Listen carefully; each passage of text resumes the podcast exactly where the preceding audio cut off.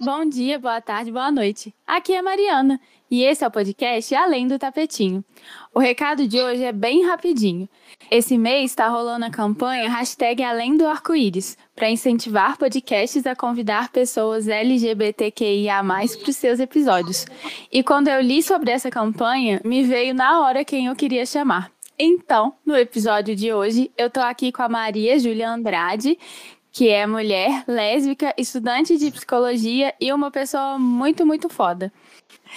Bom, a Maju me achou pelo Facebook em 2017, quando eu tava anunciando um quarto no apartamento que eu morava. Sem condições pro tanto que foi massa dividir o dia a dia com ela. Ah, e ela faz o melhor café e a gente batia altos papos sobre espiritualidade, autoconhecimento e esses rolês. No primeiro dia que a gente se conheceu, ela me deu um cristal que eu guardo até hoje e, inclusive, nesse momento, ele habita o meu altarzinho. Depois eu vou te mandar uma foto para você ver. Bom, bem-vinda, Maju. Eu tô muito feliz que você topou gravar comigo e ainda mais pelo tema que você escolheu. E sim, para quem tá escutando a gente agora, eu mandei a lista de todos os temas que eu tenho para ela escolher o que ela quisesse falar. Mari, obrigada pelo convite. Você sabe que você é queridíssima. Espero mesmo que eu tenha sido uma, uma boa colega de casa quando a gente morou junto. Foi uma experiência incrível para mim também, né? E, e que bom que você me chamou para gravar com você. Tô feliz demais. E muito empolgada. E morrendo de vergonha. Normal. Mas daqui a 10 minutos, mais ou menos, eu acho que você já vai estar de boas. Ou menos. é, então, Maju, me conta uma coisa. Se você quiser falar mais de você, pode falar. Alguma coisa que eu não falei que você queira falar para o povo que vai escutar a gente. Mas uma curiosidade que eu tô é, por que que você sentiu vontade de falar sobre esse tema especificamente? Ah, eu nem falei ainda qual que é o tema, então peraí.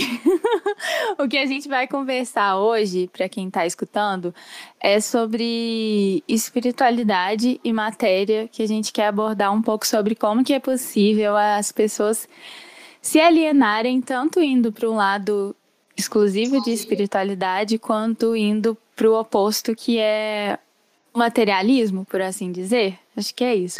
Enfim, por que, que você escolheu logo esse tema, Maju? Mari, eu acho que foi meio intuitivo para mim escolher esse tema, né? Uh, principalmente pela faculdade agora, estou entrando aí na reta final da, da psicologia e, e, e, eu tenho estado muito, muito às voltas com, com o tema da alienação em si, né? Tanto esse conceito dentro da psicologia quanto é, como que isso faz parte da nossa, da nossa vivência, né? E eu acho que o contexto que a gente está atualmente, esse contexto de pandemia, esse contexto de, de isolamento, propicia muito a gente tanto é, buscar mais formas de, de se alienar, quanto também evidenciou muito o quanto a nossa rotina, ela por si só já é alienante. E aí foi, acho que foi mais, mais por isso, assim, que, que eu escolhi esse tema, me, me chamou a atenção. Ai, muito massa. Então eu vou falar rapidinho só porque que o que que eu tava pensando quando eu coloquei ele lá na, na minha listinha, né? É, eu coloquei por um incômodo mesmo. Tem muita coisa que, que eu falo no podcast que é por incômodos, mas no sentido de que eu vejo que algumas pessoas partem para esse caminho da espiritualidade, para esses caminhos das espiritualidades, como uma forma de, de fugir da realidade fugir do mundo. Na verdade, quando eu coloquei lá, eu nem estava pensando tanto no outro lado do materialismo em si. Eu achei muito legal quando a gente estava conversando sobre o que a gente ia falar, que você tocou nisso. Então, assim, eu coloquei lá por causa de um incômodo mesmo. E aí, antes da gente mergulhar nisso de fato, eu pensei da gente falar um pouco sobre o que, que a gente quer dizer com alienação, né? Porque é, é um termo que é usado em vários contextos. E eu queria deixar já de antemão claro que eu não sei se a Maju vai entrar nisso, mas para mim é, eu não pensei e, e não penso em falar sobre no sentido marxista do termo, né? Que pesquisando assim muito por alto no papai Google, Inclusive, vou deixar uns links depois na descrição dessas pesquisas que eu fiz. É, o, o doutor Google colocava que no marxismo, alienação é a situação típica do capitalismo através da qual as pessoas são apartadas dos bens que elas mesmas produzem. Não foi nesse sentido que eu pensei quando coloquei esse termo, e eu pensei mais na alienação como, como a gente pensa no senso comum mesmo. Nem sempre o senso comum é uma boa coisa, mas existe um, um significado para esse termo que é mais difundido, que é no, mais no sentido de, acho que de indiferença. E talvez também no sentido da diminuição da capacidade das pessoas de pensarem ou agirem por elas mesmas. Pensei mais nesse sentido. E aí, quando eu estava pesquisando sobre a palavra em si, para não tentar não falar besteira, eu vi que existe alienação no contexto da psicologia, né? Aí, se você quiser falar, Maju, sobre essa, é, sobre isso, assim, porque aí eu não faço ideia do que, que significa, aí você fica à vontade. Inclusive, estou aqui abismada que você está no final da faculdade, porque parece que foi outro dia que você estava falando que estava começando. Pois é, menina, eu não sei, eu acho que eu tava dormindo esses últimos quatro anos, porque eu também tenho me assustado com o fato de estar de tá chegando aí na, na reta final já, né? E, e passa muito rápido, é, é bizarro. Mas, Mari, para a psicologia, mais especificamente para psicanálise, né, que é a área que eu, que eu estudo mais, esse conceito de alienação, ele surge com Lacan. Né? Lacan foi um, um grande pensador da, da psicanálise, ele fez uma releitura de toda a obra do Freud e ele traz a, a alienação como um, é um dos processos constitutivos é, da gente enquanto sujeito. Ele pega toda aquela historinha do, do complexo de Édipo que, que, Freud postula, né, e tal, e ele vai falar que primeiro, é, quando a gente nasce, é, a gente está numa relação simbiótica com o outro, né? Vamos chamar esse outro aí de da figura materna, da mãe. No início, a relação mãe-criança ela é uma coisa só.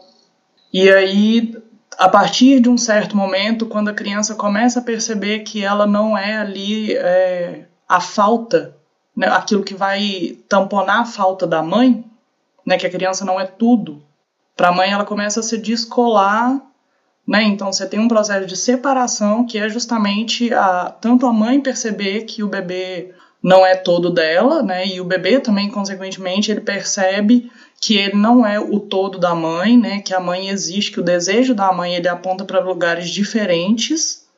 E a partir desse processo de, de separação, você tem um, um processo de alienação. Alienado mesmo, né? O Lacan vai falar que no início da vida a gente é alienado no desejo do outro.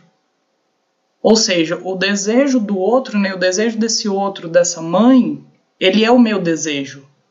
E só depois é que eu me separo, né, que eu percebo que tem uma falta no outro e aí eu percebo que tem uma falta em mim.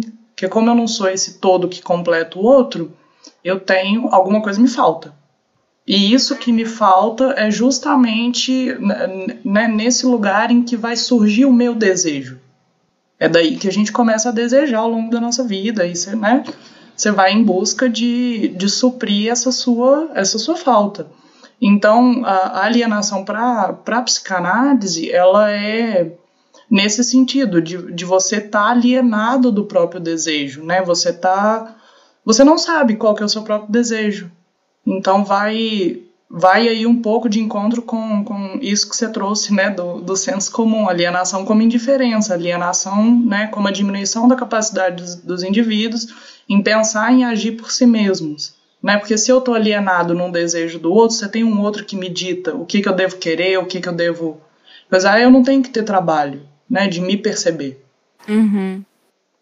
Bom, não sei se ficou bem claro, mas é por aí. Só para tentar entender, então, é, é como se teve esse, essa separação, vamos dizer assim, entre a mãe e a criança, e aí a criança tá alheia aos próprios desejos. Ela não sabe quais são os próprios desejos porque antes era a mãe que ditava tudo que acontecia ali, é isso. Exatamente, exato. Enquanto a criança está colada né, nessa relação simbiótica com a mãe, ela está alienada no desejo da mãe. E aí só depois né, que ocorre esse descolamento é que aí você tem é, que surge o próprio desejo. Nossa, muito interessante. Parece, assim, parece um conceito bem complexo, né? Mas eu acho que deu para entender. eu espero que tenha dado para entender. E assim, não é uma a gente fala, né, dessa relação inicial, né, do, da infância, porque é ali que acontecem as primeiras trocas, mas é possível, né? E hoje em dia é só a gente observar. É, a gente se mantém nessa posição alienada durante muito tempo.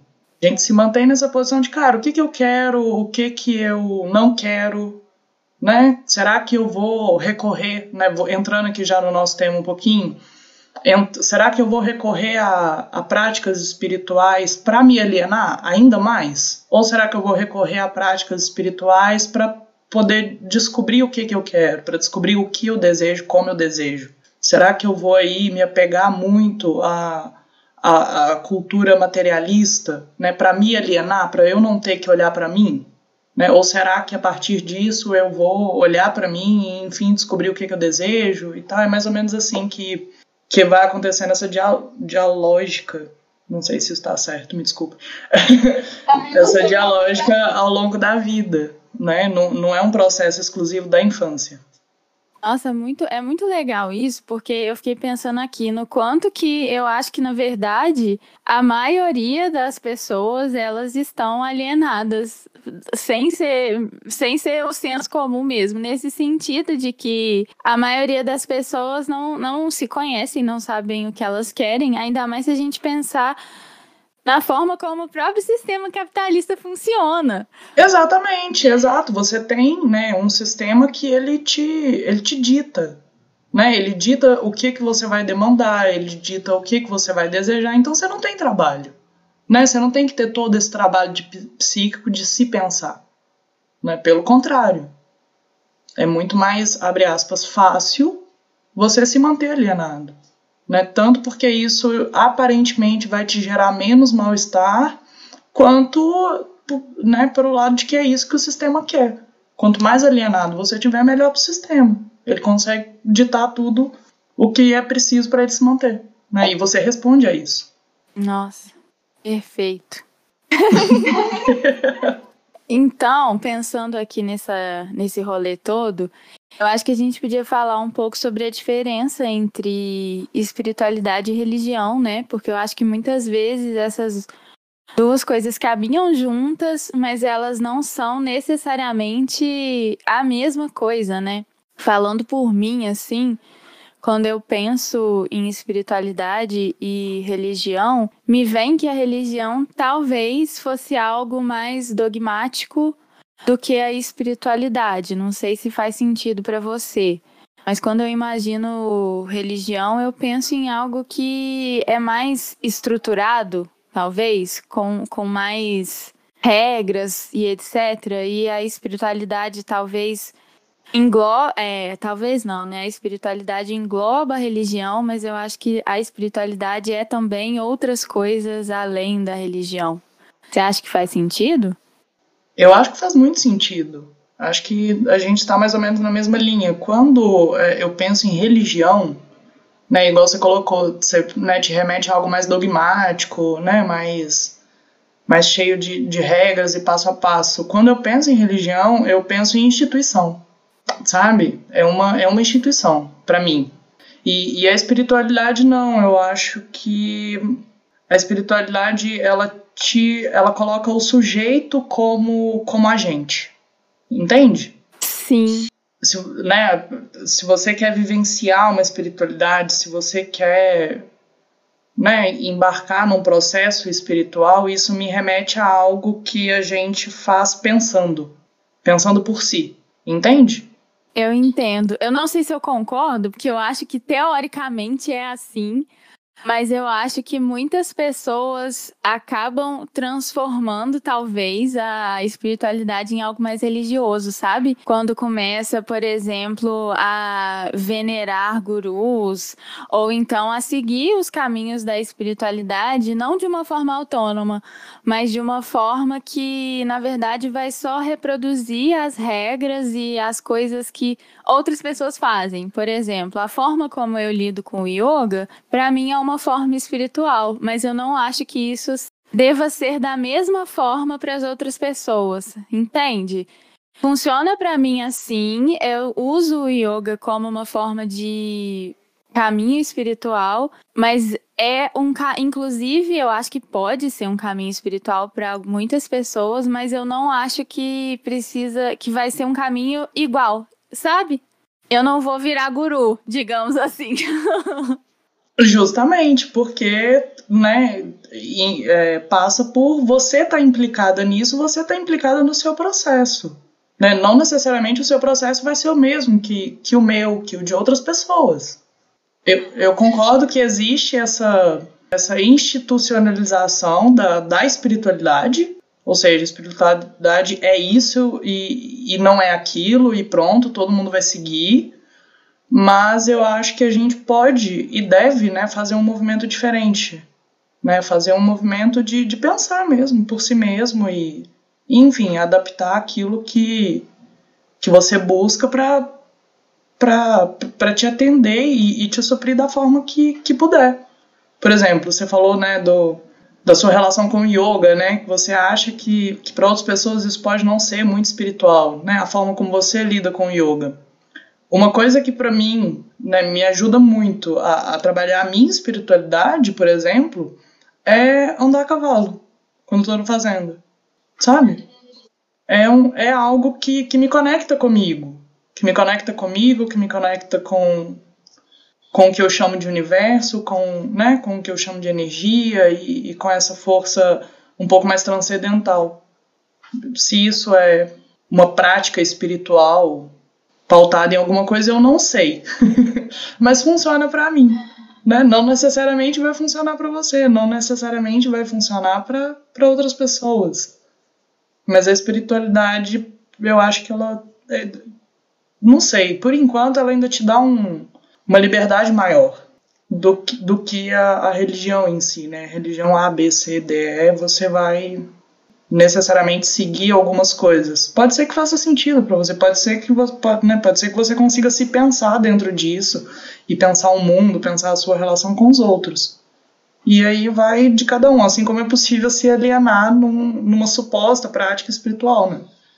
Que é exatamente o que a gente está incomodada aqui. E aí entra a pergunta. Então, fica à vontade para responder do jeito que você quiser. Como que você acha que o caminho espiritual pode nos alienar? Eu acho que, que pode servir como ferramenta de alienação a partir do momento que aquilo não faz você se pensar, se sentir, sabe? Pensar o mundo à sua volta. Por exemplo, você pode sei lá, fazer aula de yoga sete dias por semana durante cinco horas a cada dia. Você está fazendo isso para quê? Está fazendo isso só para fazer? Você está fazendo isso para fugir da sua rotina? Você está fazendo isso para fugir de alguma questão que você tenha? Pronto, você tem aí um, uma maneira né, de, de alienação. Você está fazendo isso para não entrar em contato com, com o outro? Você está fazendo isso para não entrar em contato com o mundo? Enfim, acho que vai por aí. É, é mais ou menos assim que eu acho que a espiritualidade pode. O caminho espiritual, né? O suposto caminho espiritual pode nos alienar a partir do momento que aquilo serve de, de fuga e não de refúgio. Nossa, que frase bonita. É, é por aí que eu penso também. É, é, eu acho que é muito muitas coisas na vida têm a ver com, com os porquês, né? O que que tá te levando para isso? Por que que você decidiu fazer isso dessa ou daquela forma? Eu acho que é a partir desses questionamentos que a gente consegue justamente sair do dessa alienação, né? É, você sai do automático, né? Porque aí você tem trabalho de, de refletir, refletir sobre si, refletir sobre o mundo, refletir sobre né, a prática que você está adotando. Pode ser que, que seja incrível para você fazer, sei lá, 50 horas de, medita de, de meditação por semana. Pode ser que funcione super para você. Ou pode ser que você esteja fazendo isso porque te falaram que é bom e tá na moda e é bonito falar agora que, que você foi fazer retiro, você foi fazer isso, foi fazer aquilo. E enquanto você está sentado meditando, você não tem que pensar, sabe, em como que tá, sei lá, seu relacionamento. Entende? Então qual que é, né, qual que é o limite? O limite você cria ele, né? A partir do momento que qualquer coisa te, te tire de contato com você mesmo, até acho que é na hora de, de repensar, né? Ver o que que tá encaixando, o que que tá deixando de encaixar. Bom, é isso. Acho que o episódio já tá bom daqui a. Ai, Deus, muito bom. É, mas é, eu acho que eu não tenho nem o que acrescentar aí. O, o meu, eu acho que um dos meus maiores incômodos, eu vou confessar para você, é, são as pessoas que se alienam através da espiritualidade, mais até do que do materialismo. Porque eu, eu acho muito triste, sabe?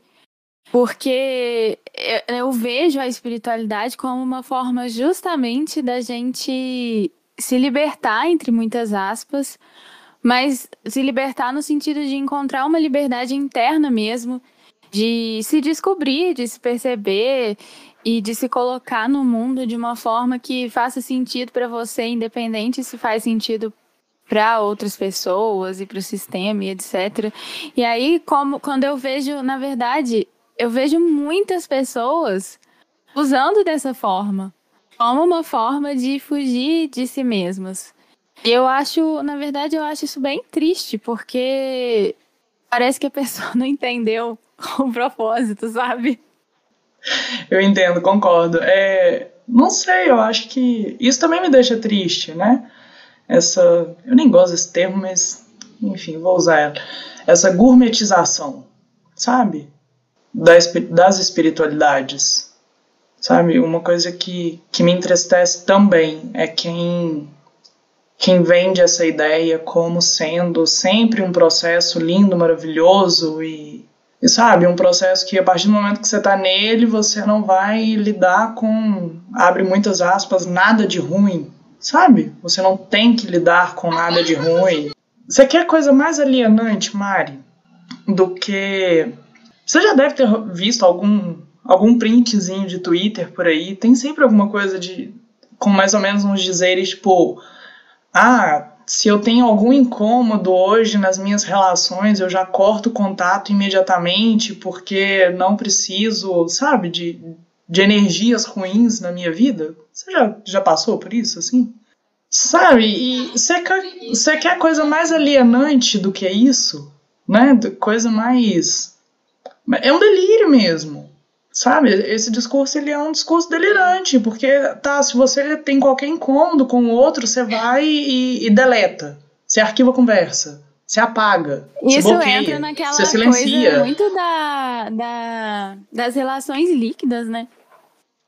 É, exato. Que, né, se é que a gente pode chamar de relação. Porque que relação é essa que a gente está esperando que não vão haver desencontros, que não vão haver. Né, eu estou aqui falando uma coisa, você, em algum momento você vai entender outra e a gente vai ter um, um ponto ali que a gente vai precisar parar e, e olhar e falar, não, vamos pensar junto, o que, que você quis dizer, o que, que você escutou, a por que, que você quis é dizer isso. Né? Gente, pelo amor de Deus, o, o diálogo ele, ele só acontece porque você não entende o que eu quero dizer e eu não entendo aquilo que você está me falando. É assim que surge o diálogo. E é por isso que né, essa é a função da comunicação.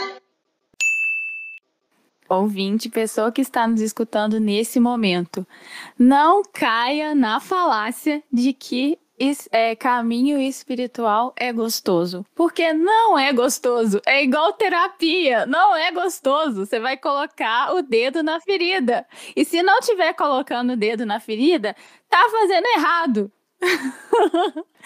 porque o caminho é difícil. Porque se a gente pensar a terapia e o caminho espiritual como formas que a gente faz para se conhecer, a gente não é serzinho de luz. Ou, e a gente não vive numa sociedade que é uma sociedade de luz. Pelo amor de qualquer Deus que você acredita. Não, é, é difícil, é complicado e eu sempre penso sobre isso, sabe? A gente entrar em contato com a gente, a gente entrar em contato, claro, com as nossas potências, com as partes boas que a gente tem, com as partes maravilhosas. Eu acho que nós somos pessoas maravilhosas, no geral, assim, desde que você não seja Bolsonaro, acho que todo mundo tem coisas boas. É, mas a gente também vai entrar em contato com os nossos desafios, com as partes nossas que talvez a gente não goste tanto, com as coisas que são difíceis e etc. Então, assim, se alguém tá vendendo para você uma espiritualidade que tá falando que a sua vida vai ficar maravilhosa, que você só tem que ser positivo, que vai dar tudo certo, que você vai co-criar a sua realidade, blá blá blá, sai correndo pro lado oposto, sério. Eu concordo em, eu concordo em grau, gênero e número. Né, que bom que você deu esse exemplo, né, esse para, fez esse paralelo com a terapia, porque é justamente isso, cara. Você entrar em contato consigo mesmo é incrível. Né, é, é, né, é incrível, de fato, você se conhecer. Mas, poxa, é doloroso. Né, é doloroso você abrir mão da ideia que você tem de você, né, para começar a ver mais ou menos ali exatamente como é a tua imagem. Isso dói. Né? A, gente vai, a gente vai encostar nas nossas contradições, a gente vai encostar nas nossas hipocrisias, você vai encostar em, em lugares dolorosos e, cara, não tem jeito. Para você curar uma ferida, você vai ter que mexer nela. Não tem essa de, opa, né, esbarrei com algo aqui e, e pronto, eu vi que tá ali. Só ver não é o bastante. Mas, né, você pode, sei lá, você pode passar o resto da tua vida meditando no, no alto de uma montanha no Tibete, sabe? Só visualizando todas as tuas questões. Não vai ser o bastante. Se você não botar a mão nelas, se você não trabalhá-las, de que, que serviu? De nada. Poxa, se sempre que você tem um incômodo com o outro, você quer, sabe, cortar esse outro da sua vida e, e pronto, e acabou, e finge que aquilo não existe, que mundo é esse que você está criando para você? Né? Para que, que você está dando tanta força assim para um, um mundo imaginário que assim a realidade não é essa. O mundo é conflito, né? A gente é conflito, a gente é conflito tanto com a gente mesmo quanto com o outro, né? E, e, eu acho que é daí a beleza da vida, a graça toda é essa. A gente está em, em, constante conflito. O conflito ele não, não é necessariamente ruim, desde que você se implique nele, desde que você fale, ok, qual que é o meu dedo nisso aqui? Né? Se eu não estou gostando disso aqui, que tal eu mudar o jeito que eu estou encostando nisso aqui? Ou eu vou só, sabe, fingir que não existe, ou vou correr para longe disso e ficar tentando cocriar a minha felicidade, o meu ideal de felicidade na vida? Sei lá, será que, será que é por aí? O conflito é a potência da mudança. Com certeza, se você não se incomoda, você não sai do lugar. Igual aqui nesse momento eu tô de perna cruzada, meu pé tá começando a querer dar cãibra. Daqui a pouco eu vou ter que mudar o meu pé. Não adianta eu ficar aqui depois reclamando, pô, meu pé tá doendo. Pô, mexe a perna. Muda de posição. Não... né? O mundo não vai acabar por isso. Pelo contrário. Né? O mundo fica muito mais interessante. A gente fica mais interessante. Se a gente consegue dosar. Tanto dosar o nosso empenho em, em se conhecer e em se questionar, porque todo e qualquer excesso ele é danoso, quanto o quanto a gente quer se alienar ali e, enfim. Né? Às vezes a gente precisa mesmo desligar a TV e falar, poxa, hoje eu não quero saber de nada que está acontecendo nesse país. Eu preciso ficar aqui na minha toca. É, eu preciso ficar aqui na minha toca fingindo que eu tô no mundo perfeito porque eu tô deitada na rede lendo livro o dia inteiro. Faz bem, não faz mal né? De vez em quando é necessário para a gente conseguir ali dar um respiro, né? Se situar de novo. Mas uma, uma, hora ou outra eu vou ter que ligar a televisão ou pelo menos botar a cara na janela para ver como é que tá o mundo. É, é isso aí. E agora, só porque eu tô triste com o nosso tempo limitado, queria que a gente tivesse duas horas para ficar falando. Mas enfim, é... entrando na segunda parte né, do tema, como que o materialismo pode nos alienar, na sua opinião? Ah, eu acho que o exemplo clássico, né, e assim, mais besta de todos. Você tá consumindo muito para lidar com qualquer estado emocional que você esteja? Você tá triste, você quer comprar muita coisa? Você tá feliz, você quer comprar muita coisa? Você tá, né, você precisa ter sempre, sei lá, alguma coisa chegando, alguma encomenda chegando para você? Será que você precisa consumir tanto assim? Não sei, você, você mora sozinho, você tá fazendo compra de, de supermercado para como se vivessem cinco pessoas na sua casa? Né? Será que precisa desse tanto? Né? Ou será que você tá de menos? Está consumindo pouquíssimo e muito menos do que você necessita. Você está, sei lá, tentando limpar teu guarda-roupa, você tem cinco peças e está precisando de mais. A sua demanda, né? A sua, sei lá, a sua rotina está exigindo um pouco mais, né? Tá, tá exigindo mais três, quatro peças. Então, será que não está consumindo de menos ou será que está consumindo de mais? Acho que é por aí que, que o materialismo aliena a gente. Eu acho que principalmente nessa questão de, de gatilhos emocionais. Né? Se a gente for ver agora, compras online explodiram exponencialmente nesse período. Né? Não só porque as pessoas estão precisando comprar mais online, mas se a gente for ver, eu tenho certeza que a gente vai encontrar um consumo exacerbado aí de qualquer coisa, porque as pessoas estão com dificuldade de lidar com, com, com o cenário no geral, entende? Sim, é, eu lembrei desses sites. Eu não vou citar nome porque eu acho que não pode, mas esses sites de coisas muito baratas, esses sites de coisas da China, que sempre tem aquelas promoções, daí a pessoa vai lá e compra um monte de bugiganga que depois vai ficar enfiada num canto na gaveta. Aí a pessoa compra só porque tava, sei lá, tava barato, sabe? E que aquilo não vai ser utilizado e literalmente às vezes não tem nem utilidade para nada. É basicamente uma bugiganga que não serve para nada. Mas estava barato, então Comprei, aí e é muito doido, porque esses sites, eles. Eu tenho muito ranço. Tem gente que tem ranço da palavra ranço, eu não tenho. Mas eu tenho muito ranço desses sites, porque para mim eles são o maior exemplo de consumismo, sabe? Da, da pessoa entrar lá e ficar colocando um monte de coisa no carrinho de compra.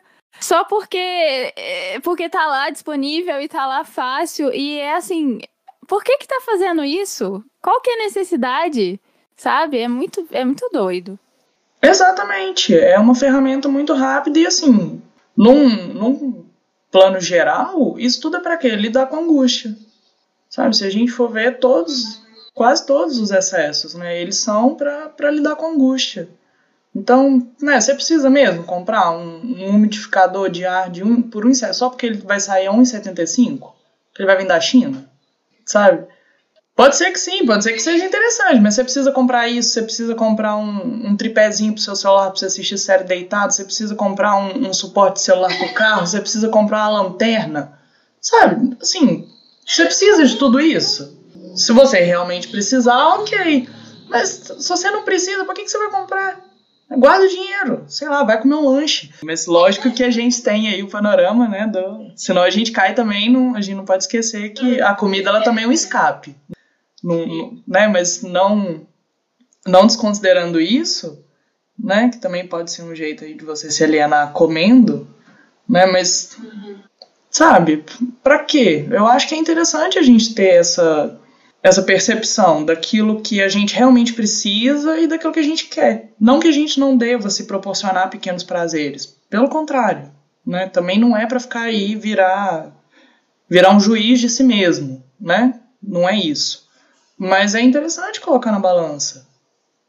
Nossa, uma, uma, um ponto que eu achei muito massa de você colocar no, no, início da, da sua fala sobre essa questão foi de você falar sobre também o contrário do, consumi, do consumismo exagerado, que é essa coisa de um desapego exagerado também, né?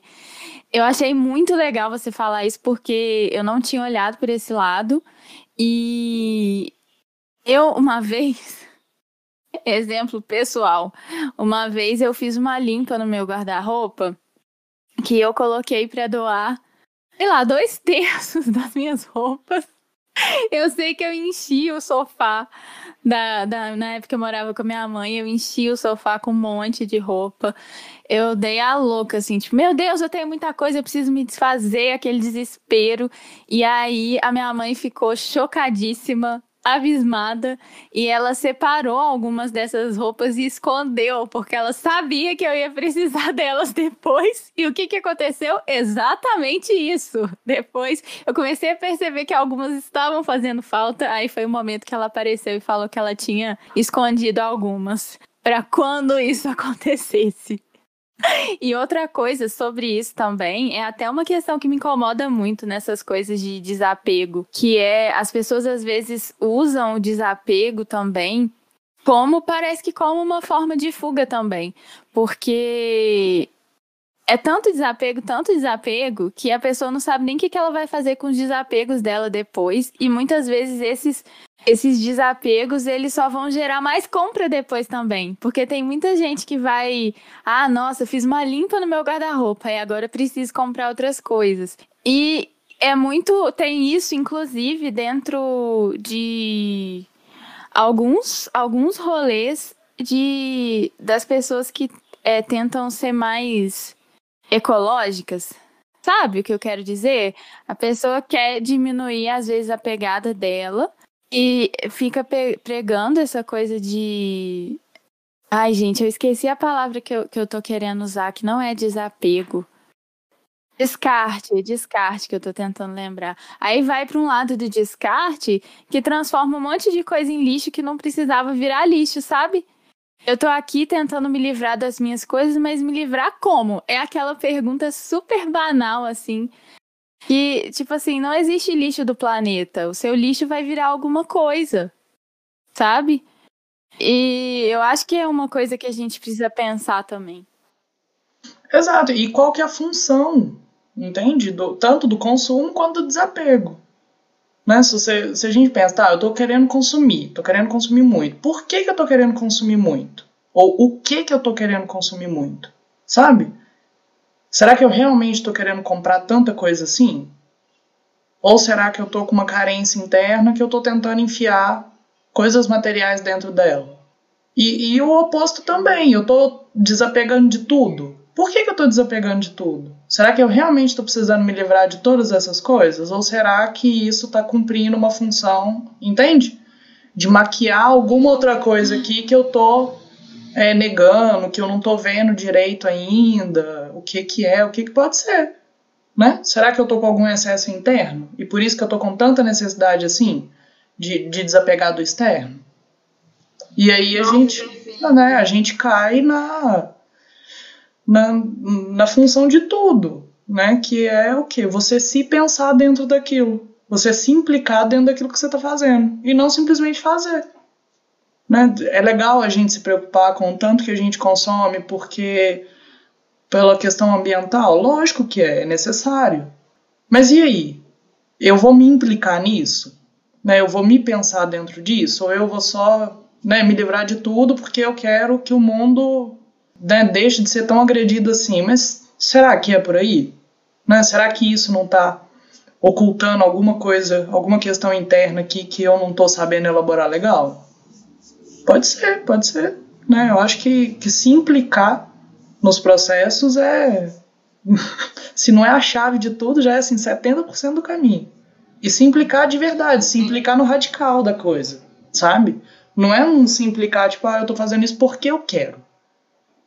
Pode, pode ser uma resposta, né? Às vezes você vai dar uma resposta assim, né? Por que eu tô querendo meditar 50 horas por semana? Porque eu quero, ok.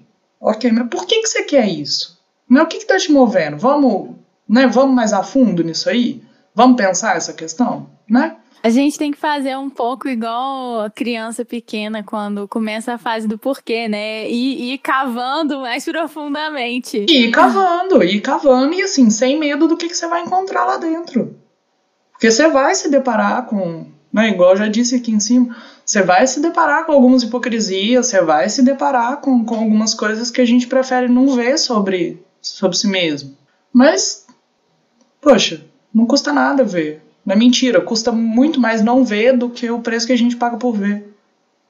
Sabe, o malabarismo que a gente faz para se enganar, para né, se manter alienado, quando a gente vai ver, é, é, é a alto custo psíquico, sabe? Esse funcionamento. Ele exige muito, é muita energia que você gasta nisso. E é muito mais energia para se enganar do que para realmente ir de encontro a si mesmo e, e trabalhar as próprias questões. Só dá mais medo.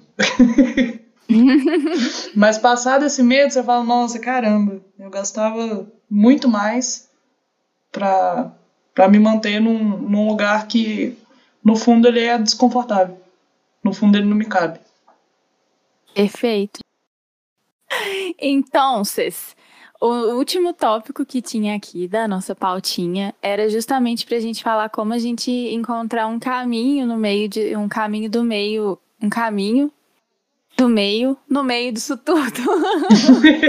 Mas eu acho que você já falou bastante, né? Sobre isso. Algo que eu penso é que tem uma coisa que é muito boa na vida, que chama senso crítico. que é a gente tentar trazer um pouco disso é, para para tudo na nossa vida, para a gente não se perder no meio das coisas, para a gente não se ver num emaranhado que não faz sentido. É um senso crítico, um senso crítico no sentido da gente questionar, a gente se questionar, a gente questionar os caminhos em que a gente se coloca, a gente questionar mesmo, para a gente ver é, se a gente está fazendo sentido aquilo que a gente está fazendo, se aquilo está tá tornando a gente mais potente e etc. Eu acho que talvez seja um pouco um pouco por aí, inclusive. E para você, você quer colocar mais, Maju? Olha, eu vou me limitar a concordar com você. Eu acho que que a gente desenvolve muito pouco o nosso senso crítico hoje em dia, né? E, e de fato, ele é uma ferramenta incrível. Né? A gente tem um senso crítico muito aguçado para o externo. Né? Se a gente usa essa capacidade dentro, né, para dentro, eu acho que que tá aí o nosso o nosso caminho do meio, da gente se interrogar, se se implicar sem medo, sobre tudo isso sem medo. Né? Não, que você deve esperar o medo ir embora para fazer isso, não, você né? Tem um, um ditadozinho que uma amiga minha sempre usa comigo, que é, enquanto reza, vai fazendo. Então, enquanto reza, vai fazendo, cara. Tá? Você pode rezar. Pode rezar, mas vai fazendo enquanto isso. Então é, é, mais ou menos isso, né? Se interroga, se questiona, né? Com medo mesmo. Vai com medo mesmo, tá tudo bem. Não, não precisa também ficar parado esperando o dia que o medo vai embora e aí, enfim, você vai poder começar a criar o seu caminho do meio dentro de si mesmo. Não. Vai com medo mesmo e, e tá tudo bem que vai dar certo, sabe? Você vai ver que você vai gastar menos energia do que do que mantendo um funcionamento totalmente, né, para usar o termo que a gente está usando aqui hoje, né, para se manter totalmente alienado. Perfeita, maravilhosa. Eu só quero fazer um último comentário antes da gente partir para os encerramentos. Já que eu, que eu falei essa coisa de senso crítico, que é só. Eu sempre falo aqui no podcast, quem me escuta sabe. Eu sempre falo sobre a gente lembrar que algumas coisas vêm de um privilégio. Inclusive, esses processos que eu chamo de autoconhecimento, eles vêm de um privilégio.